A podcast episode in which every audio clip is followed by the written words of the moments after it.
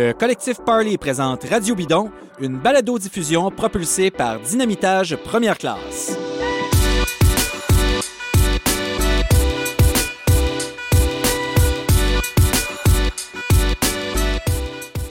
Alors bonjour, je m'appelle David Desjardins et vous écoutez Radio Bidon, une émission en balado-diffusion qui a pour sujet le cyclisme en général et de manière aussi spécifique, c'est-à-dire qu'on aborde différents sujets bien précis. Aujourd'hui, pour ce deuxième épisode de, Radio Bidon, on a avec nous évidemment Charles Stigui, qui est le co-animateur de l'émission. Bonjour Charles. Bonjour David. Oui, et on va parler avec plusieurs personnes. Donc d'abord avec Carl Dion, qui est copropriétaire de chez Mathieu Performance, et on va parler de nouveautés techniques. Bonjour Carl. Salut les gars. Ça va bien? Oui, ça va super. Excellent. Et puis par la suite, on va parler avec euh, notre ami Simon Drouin de la presse. On va parler d'éthique politique dans le sport. Est-ce qu'on peut regarder, par exemple, le Giro qui va commencer à Jérusalem sans avoir l'impression de commettre un geste ou un acte politique ou d'avoir une opinion par rapport à ça? Est-ce qu'on peut avoir encouragé des équipes qui viennent des Émirats arabes unis et qui bafouent les droits de l'homme en même temps et euh, sans avoir de mauvaise, mauvaise conscience d'une quelconque façon? C'est la question qu'on va poser aujourd'hui. On est dans l'entre-saison, alors on se pose des questions existentielles sur le vélo. et par la suite, on va parler avec la gang du Bras du Nord. Donc, Étienne Beaumont qui est avec nous pour nous parler d'un documentaire qui a été fait sur la vallée du Bras du Nord, mais sur cette coopérative-là spectaculaire où on fait des sentiers qui sont devenus parmi les plus intéressants et les plus prisés au Québec. Mais d'abord, les nouveautés techniques dans deux secondes.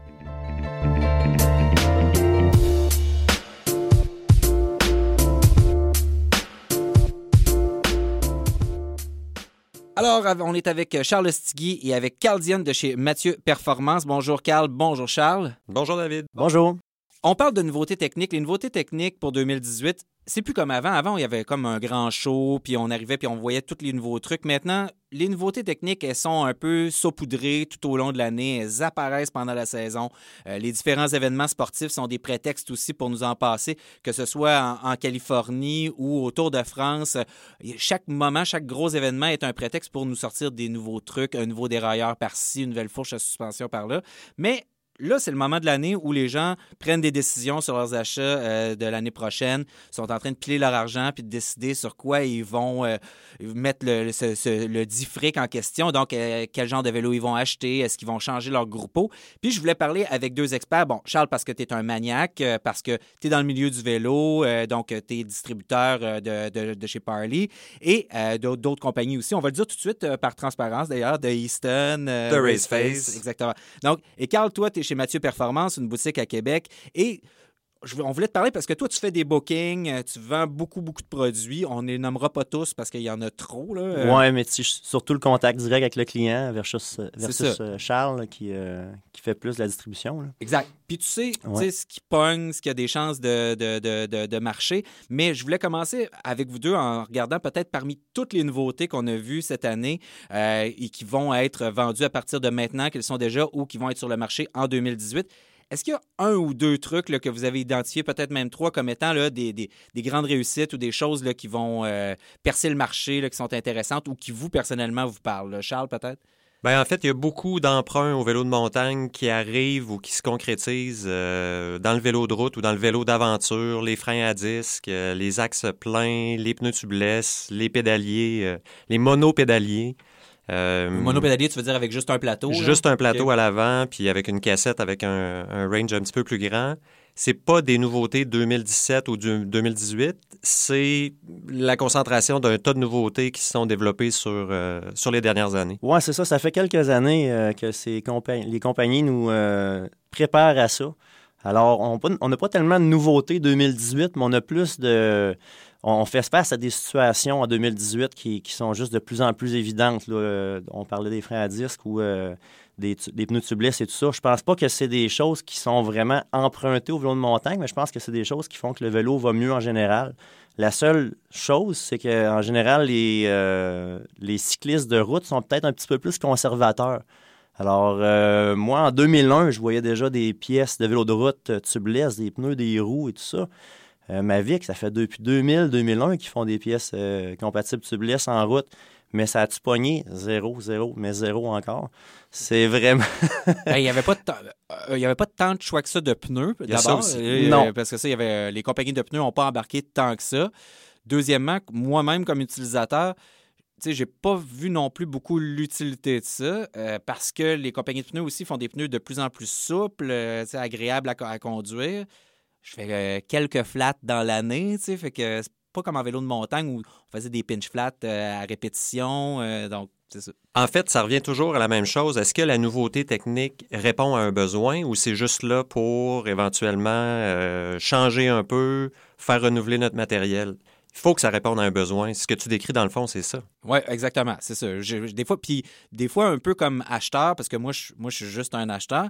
euh, un peu comme acheteur, on a un peu l'impression aussi des fois que l'industrie veut nous pousser des nouvelles affaires, puis c'est un peu normal. c'est des compagnies, ils ont des actionnaires, ils veulent faire de l'argent. Fait que si on fait toujours des vélos pareils, ben les gens les remplaceront pas, puis ils voudront pas s'acheter une nouvelle bebelle. Fait qu'il faut évidemment euh, vendre ces nouveautés-là, mais dans ces nouveautés-là, bon, je pense par exemple au gravel bike. Le, gravel bike, c'est un truc.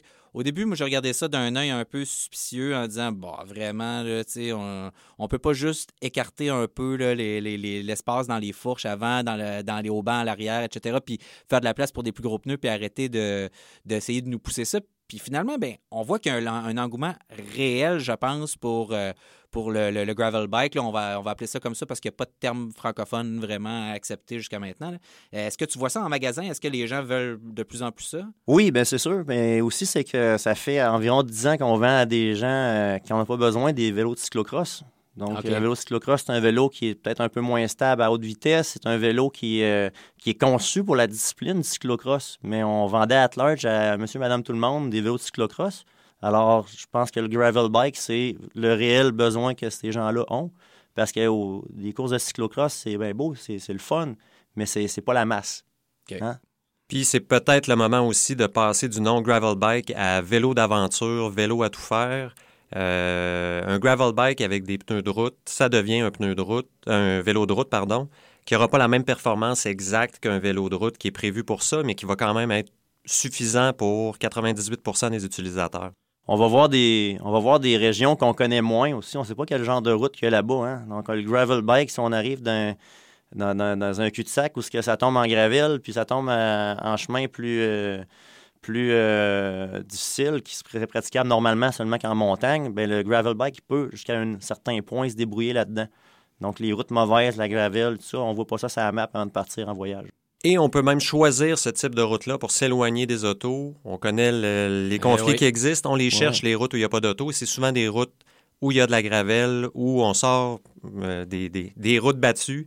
Puis toi, Charles, avec tes 10 000 kilos de vélo par année, euh, quand tu arrives en fin de saison, ça peut être le fun aussi de changer le mal de place de la même 138, de la même rive sud, puis de la- du même pont de Québec, puis de la- du même euh, Ah, cheminot. là. Tout à fait. D'aller jouer dans, dans- sur d'autres territoires. C'est ça. Mais moi, la question que je me pose, là, puis il y a une affaire qui m'énerve avec le vélo de montagne depuis longtemps, puis là, j'ai peur qu'avec le gravel bike, les freins à disque, puis tout ça, on assiste à la même chose, c'est-à-dire la multi...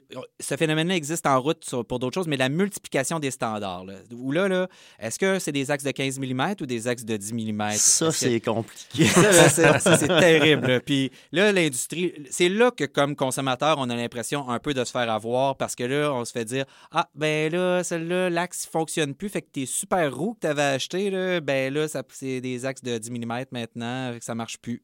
Ouais. Tu sais, Charles, toi, tu vends des roues. Moi, j'achète des roues que je revends à David. Ouais. Euh, écoute, euh, c'est rendu compliqué de faire des placements là-dedans. Là, euh, c'est- fou. Il n'y a pas une marque qui, euh, qui est pareille. Ça semble standardisé avec le 12 mm avant-arrière maintenant, mais encore là, je le sais-tu, Pour dans deux temps? ans, ça va être prochain 15 ou standard, 10, je ouais. sais pas. C'est ça, pour combien de temps? Ah, là? C'est- ouais. Ça, ça, c'est vraiment. J'ai l'impression qu'une des raisons pour lesquelles en route, puis on avait vu ça dans les standards de pédalier il y a quelques années en route, là, où il y avait des toutes sortes de grandeurs d'axes, euh, puis là, personne s'entendait, puis à un moment donné, il y a comme eu un ménage qui s'est fait, mais finalement, les compagnies qui avaient des trucs un peu trop exotiques se sont fait tasser au profit de, de grandes compagnies. Mais aussi, on voit, tu sais, comme Shimano SRAM essaie pas toujours non plus de, de se contrecarrer, essaie de fonctionner dans des, des zones où ils sont un peu compatibles ou des choses comme ça.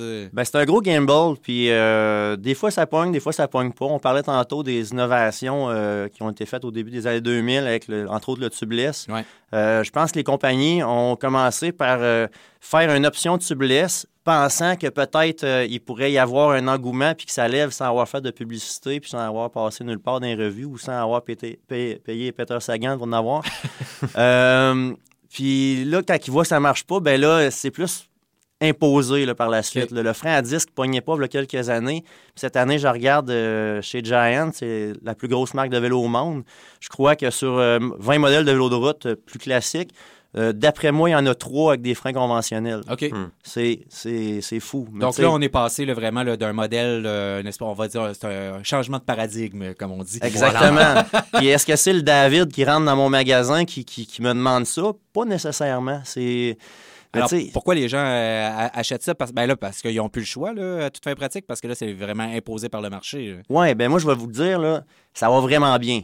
Ouais. Ça va vraiment bien. Tu sais, moi, j'avais juste un, un- un petit stop à voir euh, parce qu'au début, les premiers vélos de route qui sont sortis, euh, les compagnies de vélos devaient changer la géométrie des vélos Mhm. pour pouvoir adapter euh, le frein à alourdir un disque peu dessus. aussi. Ouais, l'alourdir, ça, c'est un point parce qu'ils font des jantes plus larges. Le, le- le poids est dans le milieu de la roue. Mhm. Puis les, jantes sont plus larges, plus légères. Puis je pense qu'en en roulant, on- c'est pas quelque chose qu'on perçoit vraiment. Mais euh, c'est plus que. Moi, avoir un vélo, personnellement, j'aime ça un vélo qui est, qui est quand même assez sport. Alors, avoir un vélo qui a le nez plus haut parce qu'ils ont mis un frein à disque dessus, ça, ça me plaisait moins. Maintenant, je commence à voir cette année des vélos qui ont la même géométrie que les vélos conventionnels avec des disques. Alors là, ça commence à, à lever ma curiosité puis à, à vouloir euh, être essayé. là. Au-delà de ça, y a-t-il des affaires que vous avez vues là, euh, avant qu'on passe au truc qu'on considère comme étant peut-être moins intéressant ou plus. Y a-t-il une bebelle là, qui sort du lot, un truc ça, là, ça je l'achèterais là. Ça, ça j'ai le goût, ça j'ai hâte de l'avoir. là. Moi, non. Non? Écoute, euh, on est tellement exposé à des nouveautés. À chaque matin que je me lève, je vois une nouveauté. Tu sais, un moment donné, ça dilue un peu le- l'engouement. là. L'enthousiasme là. Ouais, Ouais. c'est ça. Charles, il te reste une once d'enthousiasme Oui, oui, tout à Ouais, fait. ouais. J'ai réessayé les pneus tubeless cette année que j'avais détesté dans la première génération, probablement dans les Mavic euh, du début des années 2000. Ça a été un super succès pour moi, des, euh, des crevaisons qui se réparent en roulant. Je trouve ça assez fantastique. L'année prochaine, je pense que la flotte de roues va être transformée en tubeless parce qu'il commence à avoir une offre intéressante. OK. Est-ce que je me réveille la nuit pour penser à ça? Pas encore. C'est pas la nouveauté exceptionnelle, mais ce sera mon, euh, mon coup de cœur ou euh, mon move pour l'année prochaine. Chez, chez Giant l'an prochain, une petite parenthèse. euh, un vélo à partir de 800-900 dollars vient en tubeless.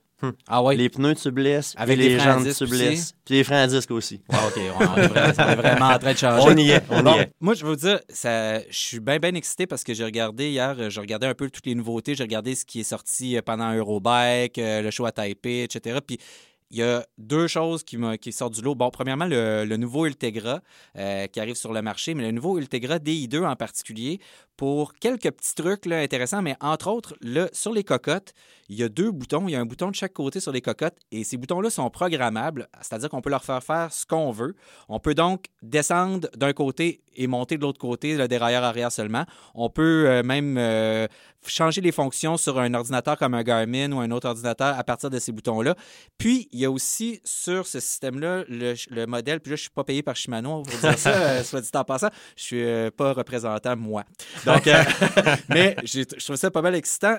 L'autre truc, c'est qu'il y a, euh, on entend parler du, de- du changement automatique de vitesse chez Shimano depuis le, le, le, Dura-Ace de l'année dernière. Et, et moi, je trouve assez intéressant le semi-automatique qui existe avec ça, que je connaissais pas et que j'ai découvert. C'est-à-dire que quand vous changez de plateau, souvent, on va changer d'une coupe de pignon aussi à l'arrière pour s'ajuster.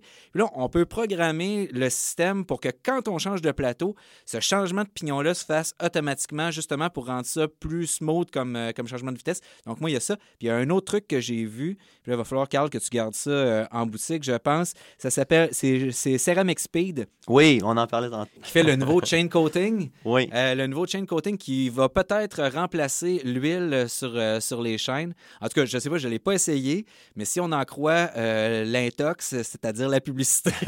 c'est prometteur. en fond, c'est vraiment prometteur. En fait, c'est quelque chose qu'on applique qui remplace euh, l'huile et ça a le même effet que l'espèce de, d'enduit là, avec lequel les chaînes viennent quand elles sont neuves. Et c'est supposé réduire la friction. On parle d'une amélioration entre 11 et 60 watts en termes de performance. Puis pour ceux qui ne s'intéressaient pas, ça doit garder les chaînes plus propres et les cassettes plus propres aussi. Ça use hein? donc le matériel beaucoup moins vite. donc ça, c'est pour les nouveautés. maintenant, qui sont excitantes, y a-t-il une affaire qui vous intéresse pas? les trucs connectés, pour ma part, les aides à la navigation dans les lunettes ou euh, les GPS qui nous permettent de recevoir des textos, là, pour moi, c'est non. C'est non. Je suis un peu dans, dans, la même pensée aussi. Euh, pas grand-chose pour ma part qui m'intéresse pas, mais j'avoue que euh, quand je vais faire du vélo, j'ai le goût de laisser mon, mon téléphone dans mes poches puis pas le regarder. Bref, vivre euh, autre chose. Là. Oui, oui, oui. Quand je fais du vélo, je fais du vélo. Décrocher. Parfait. Messieurs, merci beaucoup euh, pour votre temps. Et puis, euh, ben, bonne chance pour le début de saison. C'est, la saison morte, là, Carl. tu prends ça mollo. c'est la saison des achats. C'est la saison des achats. Parfait. Vous déballez des boîtes. On déballe des boîtes, puis on regarde les nouvelles bébelles, puis on triple là-dessus. Yeah! bon, ben, merci beaucoup, messieurs. On va passer à notre prochain segment. On va parler de politique et de cyclisme professionnel professionnelle.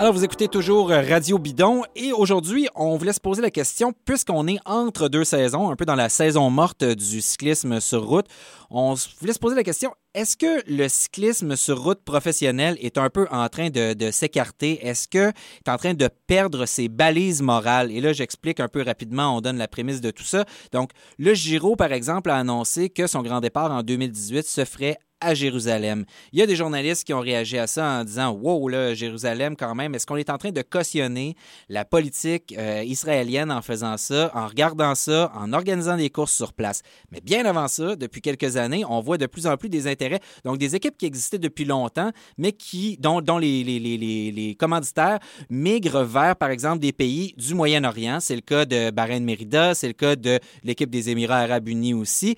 Et du côté de l'Union cycliste internationale, de plus en plus de courses qui se déroulent là-bas aussi. On pense au, Tour de euh, etc., etc. je ne les nommerai pas tous, mais aussi en Chine, par exemple, pas juste euh, au Moyen-Orient, ou des pays, donc, où on bafoue régulièrement les droits de l'homme, où euh, les, droits des femmes aussi sont absolument épouvantables. Et donc, des gens, des pays qui partagent vraiment pas des valeurs qui sont nos valeurs occidentales et des valeurs qu'on défend. Puis là, on voulait se poser la question aujourd'hui avec Charles Stigui qui est toujours avec nous. Bonjour Charles. Bonjour. Et avec Simon Drouin de la presse qui est à l'autre bout du fil. Bonjour Simon.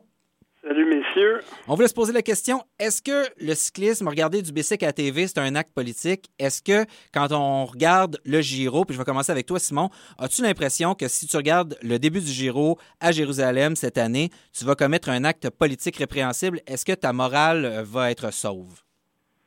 tu commences avec un sujet léger. Ouais, tranquille. Euh, écoute, euh, moi, je pas du tout. Là, j'ai... Pour être honnête, je me suis pas posé la question. Je me Pour moi, c'était plus une curiosité. Je vois euh, que, qu'est-ce que c'est ça, le départ à Jérusalem. On avait entendu parler de ça. d'emblée, bon, c'est quelque chose qui, qui, pique ma curiosité, puis j'ai, j'ai envie de voir ça. J'ai lu un peu là-dessus des, des, textes que tu m'as que tu m'as invité à lire dans la revue Rouleur en particulier où le, journaliste disait ça bon euh, assister à ça ou suivre ça c'est un, un geste politique moi je trouvais que c'était un peu euh, un peu tordu comme raisonnement. Écoute, je sais pas, euh, cette personne-là revenait de Cisjordanie, avait peut-être une, opinion vraiment euh, vraiment du terrain. Je, en toute honnêteté, je suis jamais allé là. Bon, mais j'ai lu, évidemment, je connais les, les, enjeux géopolitiques là-bas et, tout, mais bon, ça je vois je vois pas en quoi euh, que, que, je ne suive pas le que je suive le, Giro là-bas euh, ou euh, à la distance de Montréal ça, ça, ça, reste un acte politique bon ça, ça, peut être ça peut être discutable. Écoute j'ai lu ça évidemment ça m'a fait réfléchir puis c'est sûr que, que, que tenir un événement dans cet endroit-là c'est pas c'est pas innocent puis je pense que pour Israël évidemment c'est une façon de montrer un autre visage du pays. Pour le Giro pour moi à mes yeux c'est pas c'est pas politique c'est avant tout économique là c'est ramasser des millions et des millions d'euros pour, euh, organiser l'événement là-bas. Donc, euh, euh, mais personnellement, je sais pas, j'ai plus le, goût de, le regarder que que, de pas le regarder, que de le boycotter pour ça. Eh, au-delà de ça, il y a quelque chose de. Quand on, remonte en arrière puis on regarde, ben, on peut se poser la question pourquoi on est arrivé là? Pourquoi on s'est mis à créer, par exemple, des événements qui sont euh, éparpillés, puis en particulier dans des endroits où il y a énormément d'argent comme ça. On peut remonter en arrière puis dire, bon, euh, le cyclisme international, le cyclisme professionnel, c'est-à-dire, est en crise. Euh, il est en crise depuis les grands scandales liés au dopage. Mais moi, j'ai un peu envie de dire, pendant des années, l'UCI a comme fermé les yeux euh, sur le, dopage en, se disant ben c'est une réalité, euh, puis le sport va bien, puis si on veut que le sport soit toujours un peu plus excitant, ben on va vivre avec cette réalité-là. Puis là, bang! À un moment donné, il y a comme quelques très gros, gros scandales. Les commanditaires se mettent à se sauver littéralement du sport. Puis là, on se dit, bon, qu'est-ce qu'on va faire pour sauver le sport? On va l'internationaliser. Bon, ça nous a donné des, grands prix à Québec puis à Montréal, mais en même temps, on va l'internationaliser à des endroits où c'est assez douteux politiquement. Puis là, oh, là, on ferme encore les yeux sur une autre chose. Est-ce que, que l'UCI est devenue amorale, finalement, ou est-ce qu'elle n'a pas le choix? Puis est-ce qu'elle est en train de vivre les conséquences de ses propres gestes? C'est probablement la dernière réponse qui est la bonne, c'est-à-dire qu'ils n'ont pas le choix s'ils veulent continuer d'encaisser de, de, l'argent, amener des gens au sport. Mais je pense que la question est, est-ce que, euh, oui, on va faire une course au Qatar, puis on donne de la visibilité à des problématiques qu'autrement, auxquelles on n'a pas nécessairement totalement accès, ou euh, non, de l'autre côté, on boycotte parce qu'on se dit qu'on endosse si, euh, si on suit ou on participe? Je pense que c'est une question morale, personnelle pour, pour chaque. Je vais choisir d'être optimiste et d'y aller avec la visibilité que ça amène sur les problématiques des droits de l'homme, par exemple. Un peu de la même façon qu'on a eu aux Olympiques euh, en Chine. OK. Où on est toujours à parler, puis euh, même à la limite en Russie, là, où euh, c'est quand même. je sais pas. Est-ce que Charles, est-ce que tu as vu Icarus, le, film J'ai vu Icarus. Simon, est-ce que tu l'as vu? Non, malheureusement pas encore, non. OK. C'est un film assez intéressant parce que euh, finalement, euh, pour ceux qui ne l'ont pas vu, euh, c'est l'histoire d'un gars qui fait la haute route, un journaliste. Puis pour faire cette course-là, qui est une course d'amateur à étapes qui se passe, ben, il y en a maintenant un peu partout, mais dans son cas, il l'a fait en France, dans les Alpes. Et pour faire cette course-là, il décide de se doper. Il décide d'essayer de voir. une première année, il a un assez bon résultat. Puis il dit qu'est-ce qui arrive si je suis un vrai programme de dopage comme un professionnel? Alors, en cherchant quelqu'un qui pourrait l'épauler dans, dans cette séquence de dopage-là, il met la main sur un personnage, un russe, qui connaît vraiment ça parce qu'il est à la tête de tout l'antidopage russe. Mais ce qu'on découvre, c'est comment l'antidopage russe sabotait l'antidopage des Olympiques ou et comment il y a des espions, tout ça, qui ont changé des, des, fioles, modifié justement des tests d'antidopage de, pour que des athlètes russes passent sous le radar lors des Jeux olympiques à Sochi. Euh, et c'est là, et là, on voit la réaction de tout le système. Bon, vous avez euh, l'Agence mondiale antidopage, euh, ils sont évidemment outrés, mais au-delà de ça, qu'est-ce que le, Comité olympique international fait? D'abord, il déchire un peu sa chemise, finalement pas tant que ça, puis finalement, ben, c'est les intérêts politiques et économiques qui finissent par primer sur tout le reste, puis on, finit par étouffer ou oublier l'affaire. Là, moi, je suis un peu mal à l'aise personnellement avec l'idée qu'on envoie des gens aux Émirats arabes unis, mais est-ce qu'on fait pas tout le temps un peu ça partout? Puis là, je dis, bon, nous, on s'intéresse au cyclisme, mais à ce compte-là, politiquement, le Canada vend des, véhicules blindés à l'Arabie saoudite aussi. Euh, on achète du pétrole qui vient de ces pays-là régulièrement. On fait toutes sortes d'affaires, mais on peut-tu faire quelque chose vraiment contre ça? On a-tu quelque chose, on, a-tu encore ou on a le bras dans l'engrenage? C'est un peu j'ai pas de réponse à cette question-là. Non, c'est une question, euh, une bien vaste question. Est-ce que c'est simplement parce que, justement, c'est visible, parce que c'est un sport pour lequel on, dans lequel euh, on, passe beaucoup de temps, on donne beaucoup d'énergie. c'est ça. C'est proche de nous, donc ça devient plus important que, que des choses euh, abstraites comme la vente ou l'achat de, pétrole dans un de ces pays-là? C'est ça. Puis est-ce qu'on est, en, est, qu'on est en train de scraper le sport aussi, Simon? Moi, je sais pas. C'est pour moi, ça revient à ce que je disais au début, euh, Lucie, où euh, les équipes vont où il y a de l'argent. Euh, ça, ça m'a fait ça m'a fait rappeler, me rappeler que Diego Lucie a gagné le Grand Prix de Montréal, puis j'ai été team UAE. Je me suis juste demandé comment comment on écrivait le, nom de cette foutue équipe-là. Là. Je me suis pas posé la question sur les sur, les droits les droits de l'homme, puis je, je, je, je vais être tout à fait honnête. C'était bon, c'est un nom sur un chandail. C'est évidemment qu'il y, a une idée derrière ça, puis c'est pas c'est pas innocent, mais je pense pas que les coureurs puis Diego Lucie s'est demandé euh, s'il endossait les, pratiques de, ce pays-là, ni Fabio Harou d'ailleurs qui, qui, a encaissé qui a encaissé les, euros là-bas aussi. Donc je sais pas, je suis peut-être moi, je suis peut-être peut-être naïf, mais avant tout, je veux voir, euh, je veux voir une course de vélo. On, a, évoqué le dopage plus tôt. Le dopage, le problème, c'est que ça, ça créait une distorsion sur, les résultats. Euh, des, événements comme ou des équipes financées par des, par, l'argent du pétrole, ça, jusqu'à preuve du contraire, ça, ça provoque pas ça. Sauf que ça crée des, rapports euh, économiques quand même assez différents aussi. Team, Team UAE va avoir cette année, on dit, le même budget que Team Sky on est dans les 44 millions. D'où Fabio Harou là-bas. oui, exact. Et tous les autres? bon, les courses là-bas euh, au printemps, euh, pour moi, c'est comme. Euh, est-ce qu'il y a vraiment des gens qui suivent ça avec un grand intérêt? On est maniaque, on regarde les résultats, mais bon, c'est pas pas des endroits où, euh, où le cyclisme euh, fait, courir les foules. On l'a vu au, Mondiaux au Qatar. ça, ça, a peu d'intérêt. Pour moi, c'est comme le, baseball, la Ligue des, des, pamplemousses ou la Ligue des cactus. C'est comme une ben, préparation au printemps. Puis, euh, au-delà, au-delà des équipes, mettons qu'on prend juste les courses, c'est pas un peu désespéré là, pour l'essayer d'envoyer justement les coureurs là-bas qui n'ont pas l'air d'aimer ça, qu'ils le disent d'ailleurs. On n'aime pas ça. Il n'y a pas de public. ils courent devant. Puis là, c'est même pas je vais avoir l'air d'émettre de, un cliché puis un, truc épouvantable, mais il court devant euh, trois personnes puis deux chameaux et c'est littéralement ça. Là. Euh, sur des autoroutes au grand vent où il n'y a personne pour les voir, euh, il se passe rien, ils sont dans le milieu du désert. Puis ça n'intéresse pas vraiment le public ici non plus. Donc, d'un côté, on dit, ben on veut internationaliser le sport, mais c'est un prétexte, c'est n'importe quoi, c'est vraiment juste pour le cash. Oui, on s'entend là-dessus. c'est clairement ça. Parce que, tu sais, quand on fait des courses en Amérique du Nord, euh, bon, ici, on a, on a réussi à bâtir quelque chose. Euh, même à la limite, euh, fermer les yeux sur le dopage, ça va avoir réussi à développer le sport. Ouch! Ah, ben non, mais c'est vrai. mettons, qu'on est vraiment cynique. dire, ben, fermer les yeux sur le dopage, on savait que Lance Armstrong puis Discovery Channel étaient dopés jusqu'aux yeux, mais on était en train de développer de l'autre côté tout le, le système nord-américain, développer le cyclisme. Donc, ça a permis au moins de faire ça. Non, non, non, le David, c'est ça.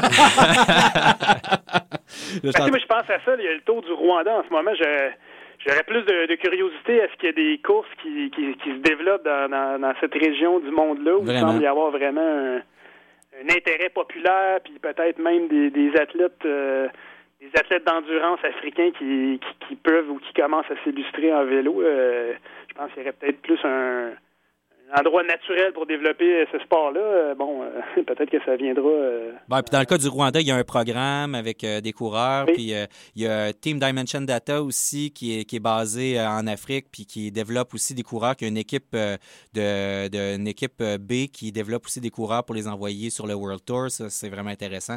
C'est peut-être plus là effectivement que dans le développement ça se passe. bref, il n'y a pas vraiment de, de, de réponse, sinon que tant qu'on y pense, puis qu'on y réfléchit, puis qu'on en discute, euh, on n'est pas complètement mort, euh, du moins moralement parlant. Là, pour terminer, j'ai une question à vous poser. C'est un peu une question à brûle pour point.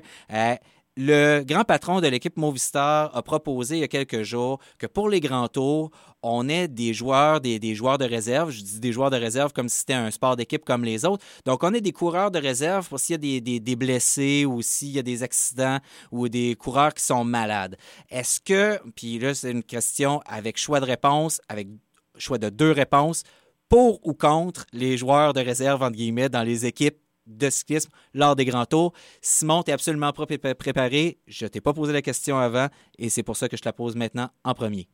Ah non, contre absolument. Je t'écoutais, voyons, c'est quoi cette affaire-là? Euh, je, trouve que ça dénature un peu le côté euh, héroïque de ces grands tours-là de course par étapes, de la maladie, des gars qui s'accrochent pour, euh, pour faire les délais parce que parce que leur équipe a besoin d'eux peut-être en troisième semaine. Euh, d'emblée, je dis non. Là. je trouve ça. Euh, je comprends l'idée, mais je trouve que c'est pas c'est pas une bonne idée. Charles? Tout à fait contre aussi. Euh, ça enlève. ça devrait permettre de jouer au niveau stratégique. Ce que ça va générer, j'ai l'impression, c'est un ensemble de conflits où on peut garder un joueur qui est vraiment trop fort, retirer quelqu'un volontairement, inclure un nouveau coureur dans la course. Non, contre, facilement. compte pour le hasard, pour toutes les choses qui peuvent se passer dans un grand tour, les imprévus, euh, tout ça qui fait justement, comme tu disais, Simon, les récits épiques de ce que sont les grands tours, euh, du fait que tout le monde est là avec le même niveau de fatigue en même temps. T'as pas quelqu'un qui arrive frais euh, pour la dernière semaine. Euh, non. Ouais, aussi. C'est ça. Toute l'équipe est fatiguée. Puis là, oups, chose est supposément malade. Puis il y a un inopportun virus. Puis là, on amène quelqu'un qui est tout frais qui arrive. Puis là, il, va conduire le train jusqu'en haut des grandes montagnes pour la dernière semaine. Michael Landa est maintenant disponible. On va l'inclure dans la course. Alors, c'est un nom euh, catégorique euh, de la part euh, de tout le monde. Et comme c'est ici à Radio Bidon qu'on prend toutes les grandes décisions pour le monde du cyclisme professionnel, bien alors on s'excuse auprès des gens de chez Movistar, mais ça n'arrivera pas. donc, vous n'aurez pas de joueurs de remplacement pour les grands tours. Tous les coureurs qui commencent seront les mêmes qui terminent. Merci, messieurs. On se reparle très, très bientôt. Et nous, dans quelques minutes, on va parler avec Étienne Beaumont de la coopérative Vallée-Bras du Nord, un endroit où on fait des sentiers de vélo de montagne et en même temps, on change des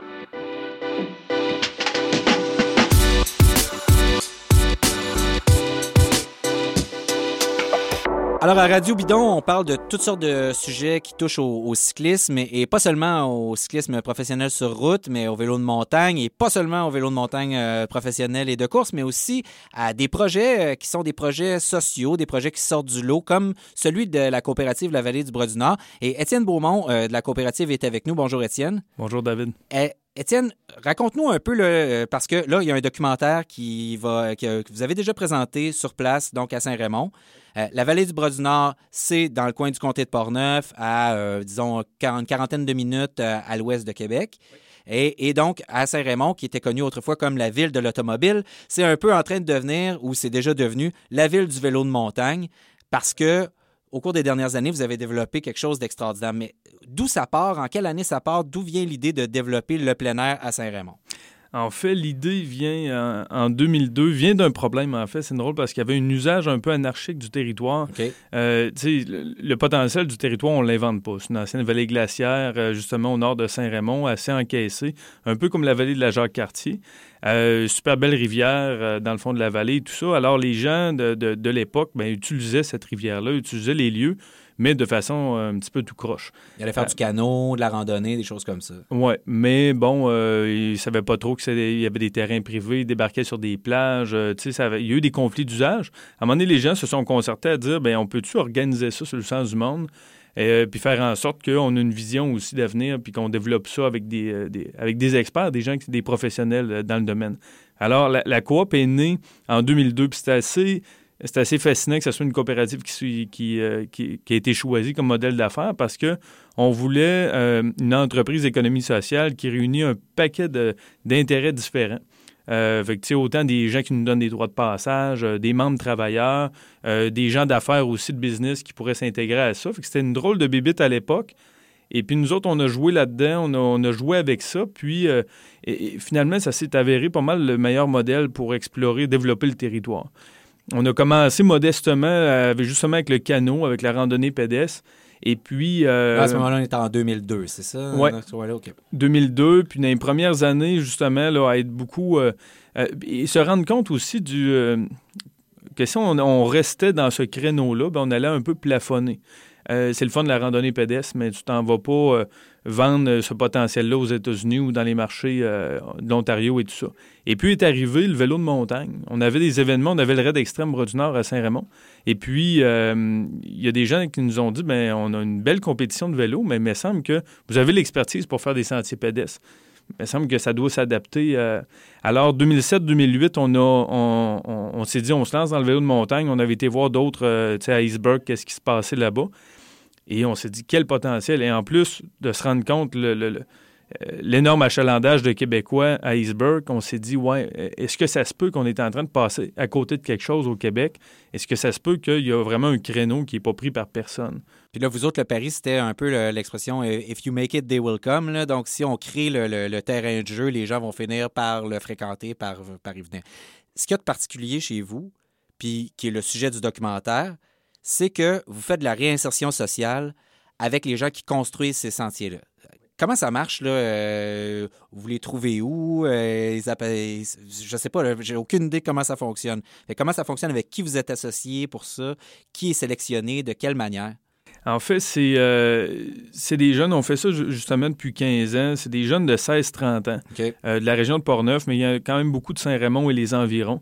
Euh, un des critères, il ne faut, pas que le jeune soit en emploi. Fait que des jeunes éloignés du marché de l'emploi et il euh, ne faut pas que les jeunes soient à l'école. Alors, euh, on a souvent le, portrait type, un jeune décrocheur que je sais pas, trouble de déficit d'attention, trouble de comportement, consommation peu importe, le jeune a lâché l'école assez tôt, pas beaucoup de scolarisation, scolarité. Puis il se retrouve, il se retrouve à à se, chercher énormément, à trouver des emplois, mais les perdre très, très rapidement. Alors, c'est vraiment le portrait des jeunes qu'on a autour de la vingtaine. Fait que souvent, ils ont, ils ont, ils ont, ils ont gravité dans, dans, des milieux des fois peu fréquentables et tout ça, puis ils arrivent chez nous de différentes façons. Les organismes communautaires, là, au niveau de la jeunesse et autres, euh, nous envoient des jeunes là, à chaque année au printemps euh, quand on fait notre, notre sélection.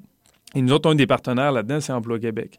Euh, parce que dans le fond, les jeunes sont rémunérés. C'est un groupe de 10-12 jeunes qui sont rémunérés durant 5 mois euh, au salaire minimum, 35 heures semaine. Alors, euh, mais c'est sûr qu'il y a plein d'objectifs. Il y a des objectifs là, purement l'acquisition de compétences techniques et tout ça, mais tu es obligé de te mettre en marche. De là, le nom des, des projets En marche, c'est cette mise en action-là qui est obligatoire. Alors, le jeune, il est sélectionné sur quoi? Il n'est pas sélectionné sur, euh, tu sais, tu fais des délits, est-ce qu'il est... Euh, tu sais, il y en a là-dedans énormément de jeunes que la, société, l'école ont mis une étiquette de irrécupérable. Des exclus, là, ouais. ce qui est très grave, soit du temps en passant. Et euh, ben, nous autres, il nous arrive comme ça. Mais à partir du moment que le jeune démontre une volonté, à vouloir euh, changer des comportements, bien, nous autres, on regarde, on, va travailler avec ça. On, travaille avec le potentiel du jeune, sa motivation. Puis, tu sais, pour un. Essentiellement, on a des petits gars. Euh, on a souvent deux filles. Puis ça fait toujours bien d'avoir des filles. Ça fait baisser la testostérone dans le groupe. Euh, mais pour un jeune, là, de travailler à faire des sentiers de vélo de montagne, à travailler dans la boîte, à travailler dans des roches, à faire des aménagements de roches et tout ça, je veux dire, à la base, là, tout le monde ici, tout le monde aimerait ça faire ça. Il y a quelque chose de vrai là-dedans, de concret. Euh, il y, a, un côté euh, très, très win-win là-dedans, dans le sens où, euh, d'un côté, bon, c'est une main-d'œuvre qu'au début, en tout cas, au moins, vous n'auriez pas été capable de vous payer pour développer ça. En même temps, vous faites de la réinsertion sociale. Le miracle dans tout ça, c'est que vous avez, vous avez un taux de réussite spectaculaire. C'est 75 donc de jeunes qui partent de chez vous et qui, après avoir fait des sentiers, réintègrent soit les études, soit le milieu du travail, c'est ça? Effectivement. Il faut, comprendre que euh, c'est sûr qu'on a une approche assez cool et assez novatrice en, ce sens qu'on utilise la nature et l'aventure comme outil d'intervention. C'est ça. Pourquoi ça marche? C'est ça la, question, là, puis que vous, devez vous faire poser souvent aussi. Bien, il y, a quelque chose de... Euh, ils vivent vraiment des trucs qui font du sens pour eux autres. Au quotidien, le travail fait du sens pour eux autres. Euh, l'accompagnement. On, est deux coordonnateurs pour un groupe de, de 10-12, puis une intervenante qui est là à temps partiel sur le projet. On les lâche pas, en fait. Euh, constamment, on est avec eux autres, puis c'est comme si on fait ressortir le sens de ce qu'ils font. Si on va euh, faire de la via ferrata avec eux autres, de l'escalade ou une expérience de survie en forêt, c'est pour répondre à des objectifs. Fait qu'on les laisse jamais, justement, si on leur fait vivre quelque chose, c'est pas juste pour le côté ludique. on fait une expédition d'envergure à chaque année. Mais euh, là, les gens disent Ah, ils sont bien chanceux, tout ça. Mais on, c'est de l'apprentissage qui, était, qui est vraiment fait à la dure, en fait. on va faire un 6-7 jours de canot euh, où est-ce qu'ils ont des responsabilités et tout ça. Puis, euh, ils sont très reconnaissants de ça. Ils sont reconnaissants qu'on croit en eux autres, ils sont reconnaissants qu'on on, fait confiance à leur intelligence. C'est sûrement quelque chose qu'ils n'ont jamais, tu sais, en étant exclus, en étant étiquetés. Euh, fait que ça fait en sorte qu'ils ont envie de se prendre en main, ils voient leurs forces, puis on les oriente euh, dans. Tu sais, c'est souvent des. ils, ont, chacun leur potentiel, puis c'est sûr qu'il faut le mettre à la bonne place. Tu sais, le, le, le, gars qui est fort manuellement, mais on n'essayera pas de le pousser nécessairement au cégep. Par contre, il y en a qui ont cette capacité-là. Puis au-delà de ça, oui, il y a tout le quantitatif, mais on travaille, tu sais, au-delà de au-delà d'un fléau, des fois, au niveau de consommation, au niveau de Mhm. troubles comportementaux, il y a un fléau au niveau de l'estime de soi chez nos jeunes. Puis quand tu vas travailler l'estime de soi de ces jeunes-là, puis construire des sentiers de montagne, c'est très, très, très bon pour l'estime. Tu te fais Ouais. féliciter à chaque jour Ah aussi. c'est ça, par des cyclistes qui passent puis qui, qui, qui font des commentaires en passant. Tu reviens le soir sur un sentier qui n'existait pas le matin. Ça, en soi, tu mets ça dans ton sac à dos. Puis je veux dire, même moi, comme professionnel, je veux dire, ça c'est pas pour rien. Ça fait aussi longtemps que je fais ça. Je veux dire, j'y crois énormément. On a voulu le mettre en documentaire parce que justement, ça fait des années qu'on vit vraiment euh, des, succès. On a une approche fantastique. Et c'est les, les, réels bâtisseurs de la vallée Bras-du-Nord, je dis souvent que c'est ces- ces jeunes-là, 230 jeunes depuis les 15 dernières années, mais c'était pas su, c'était pas su par les gens. Fait qu'on s'est dit, on va travailler un documentaire où est-ce qu'on va rejoindre des, des anciens participants, 10 anciens participants du projet, et leur voix est tout simplement unique. C'est, c'est, en toute humilité, on est content du documentaire qu'on a fait, mais ça repose sur la voix, le témoignage de ces jeunes-là. Et ça vaut vraiment le détour. L'événement qu'on a fait à Saint-Raymond, on a eu une réponse hallucinante. On a eu 300 375 personnes qui sont venues à une soirée bénéfice regarder ça. Et si je regarde l'émotion qu'il y avait en place, euh, euh, quelque chose qui est fascinant, c'est qu'on ne fait pas juste apprendre sur le projet En Marche, sur la vallée Bras du Nord. On en ressort de là avec, euh, avec des leçons de vie qui viennent de nous être dites par des jeunes euh, anciennement exclus de la société. Et euh, qui nous donnent une- un peu une leçon de vie assez intéressante. Là. Les, les gens sont ressortis un peu shakés de ça. Le projet a changé le visage de plusieurs personnes, mais le visage de la région aussi. Euh, tantôt, je faisais une blague en disant que c'était la ville de, de l'automobile, mais tu sais, avec euh, euh, si j'avais étalé mes préjugés un peu plus, j'aurais dit la ville du skidoo, euh, puis euh, de, de la tête de boc sur le sur le pick-up. Tu sais, Ouais. mais ça, ça- dans ma tête, Saint-Raymond, c'était ça. Dans la tête de bien des gens, c'était ça pendant longtemps. Puis vous avez vraiment transformé le visage du secteur. D'abord avec le secteur Chanahan, qui est un peu plus loin, mais là, c'est carrément au centre-ville de Saint-Raymond maintenant, ou avec euh, un petit réseau qui est autour de Roquemont, ou euh, qui est l'hôtel qui est là. Vous avez bâti un réseau qui est à 35 minutes du centre-ville de Québec, euh, où tout le secteur vient. Puis là, vous avez vraiment modifié le visage du coin. Est-ce que les gens là-bas mesurent à quel point là, vous avez changé leur vie économique, sociale, etc.? Ben, les gens sont en train de s'en rendre compte, puis euh, les gens se rendent compte que c'est la direction qu'il faut prendre. Euh, le plein air est vraiment une belle façon, les activités de plein air sont une belle façon de, pour une communauté de, se remettre en forme, de se remettre en marche eux autres aussi. Et, je trouve que tout ça amène aussi un, admettons pour les entreprises, ça amène Ouais. un climat d'investissement euh, intéressant aussi. Parce qu'il que se passe de quoi? Il y a une dynamique. Euh, il y a des touristes qui viennent. Tu sais, Vallée c'est 100 000 jours visite. Fait que tout d'un coup, euh, en peu d'années, ben, il y en a du monde à Saint-Raymond. Puis il y a des articles dans un paquet de revues à gauche, à droite. Fait que là, les gens qui avaient porté un regard peut-être même négatif sur leur. Tu sais, moi, quand j'étais petit gars, ben, Saint-Raymond, c'était un trou. Il n'y avait pas grand-chose à faire à Saint-Raymond. Mais ça, c'est ça, à un moment donné, ça a comme changé. Puis les, les gens ont regardé, euh, se sont réappropriés leur terrain de jeu, leur cours arrière, euh, se sont réappropriés leur propre, euh, leur propre loisir. C'est correct de faire du hockey, c'est correct de faire du soccer.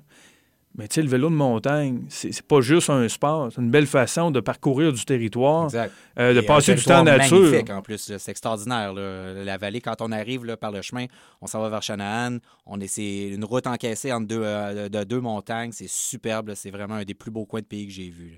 Fait que, tu sais, pour les, pour les gens de se réapproprier tout ça, ben c'est énorme. Fait que les gens nous, nous le rendent bien. Fait que, tu sais, au niveau de la qualité de vie, puis, on a, on a plein de beaux projets avec le centre-ville de Saint-Raymond. Par la bande, suis conseiller municipal à Saint-Raymond aussi. Fait que cette vision-là d'un- d'un- d'un- d'un- d'une ville euh, tournée vers le plein air, tournée vers l'avenir, vers les enjeux de développement durable et tout ça, c'est tout linké, tout ça, là.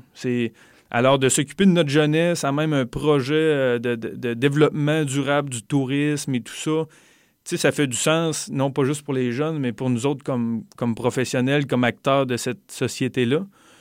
On l'a toujours vu, nous autres, on s'amusait à l'époque de voir ça comme un. euh, comment dire, comme un. quelque chose qu'on travaillait sur le long terme. On s'amusait avec une vision assez ambitieuse. Mhm. Et là, on est là-dedans.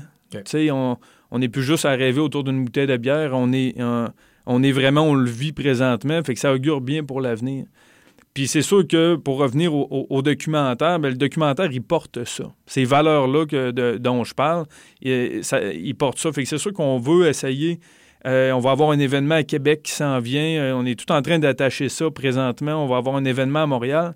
Et c'est sûr que notre but derrière ça, c'est que le plus de monde possible voit euh, ce documentaire-là. Pour la portée sociale, pour le message aussi qui, qui contient, puis pour le reste, ben oui, c'est sûr que euh, acheter, c'est voter. Fait qu'à partir de la prétention de la vallée aussi, c'est de se dire, ben la meilleure façon d'encourager le travail de ces jeunes-là, by the way, c'est c'est de venir les marcher ces sentiers-là, c'est de regarder que chaque roche qui a été posée là, mais n'est pas apparue comme ça. Payez vos droits si vous allez euh, rouler. Euh, non, mais c'est vrai. Oh oui, oh oui.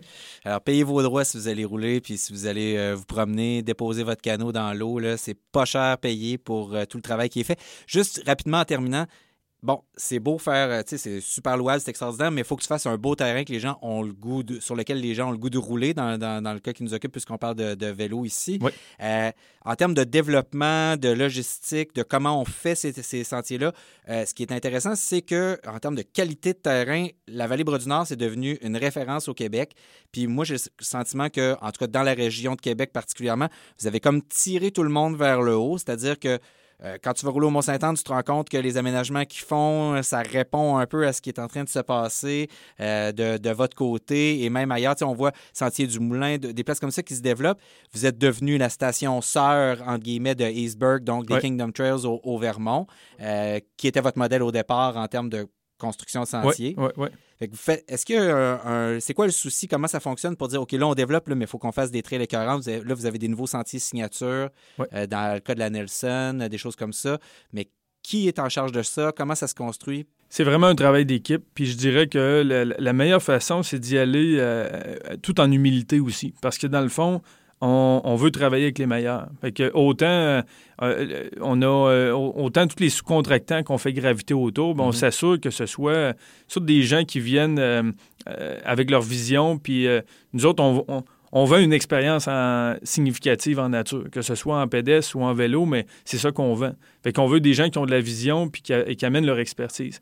Autant qu'on travaille avec Sentier Boréal, avec les gens des Sentiers de l'Est, euh, que ce soit Night Hyde, qui est le trail builder là, à Iceberg et euh, partout, là, Vermont, Maine, ce gars-là, euh, ben, de, de, dire à cet artiste-là, écoute, viens faire une piste chez nous, comme on a fait par le passé, de travailler avec, on travaille présentement sur le plan de développement avec les gars de Gravity Logic, les, les, gars qui ont fait Whistler, tout ça, c'est l'expertise mondiale. Alors, si tu veux être le, meilleur, il ben, faut que tu t'entoures des meilleurs. Puis euh, c'est d'avoir l'humilité de dire qu'on peut apprendre tout le temps. Euh, puis ça prend de tout. On entend des gens qui ils veulent du old school, euh, des gens qui aiment. tu sais, le vélo est en pleine transformation aussi, que ce soit l'enduro et tout ça. Fait que même pour nous autres, là, si on n'est pas à la page, euh, on peut se faire passer assez mhm. vite. Là, fait que... Clientèle féminine grandissante aussi, extraordinaire. Euh, quand on va chez vous maintenant, je dirais qu'il y a presque autant de, filles que de gars euh, dans, les sentiers. Ça, c'est absolument fabuleux.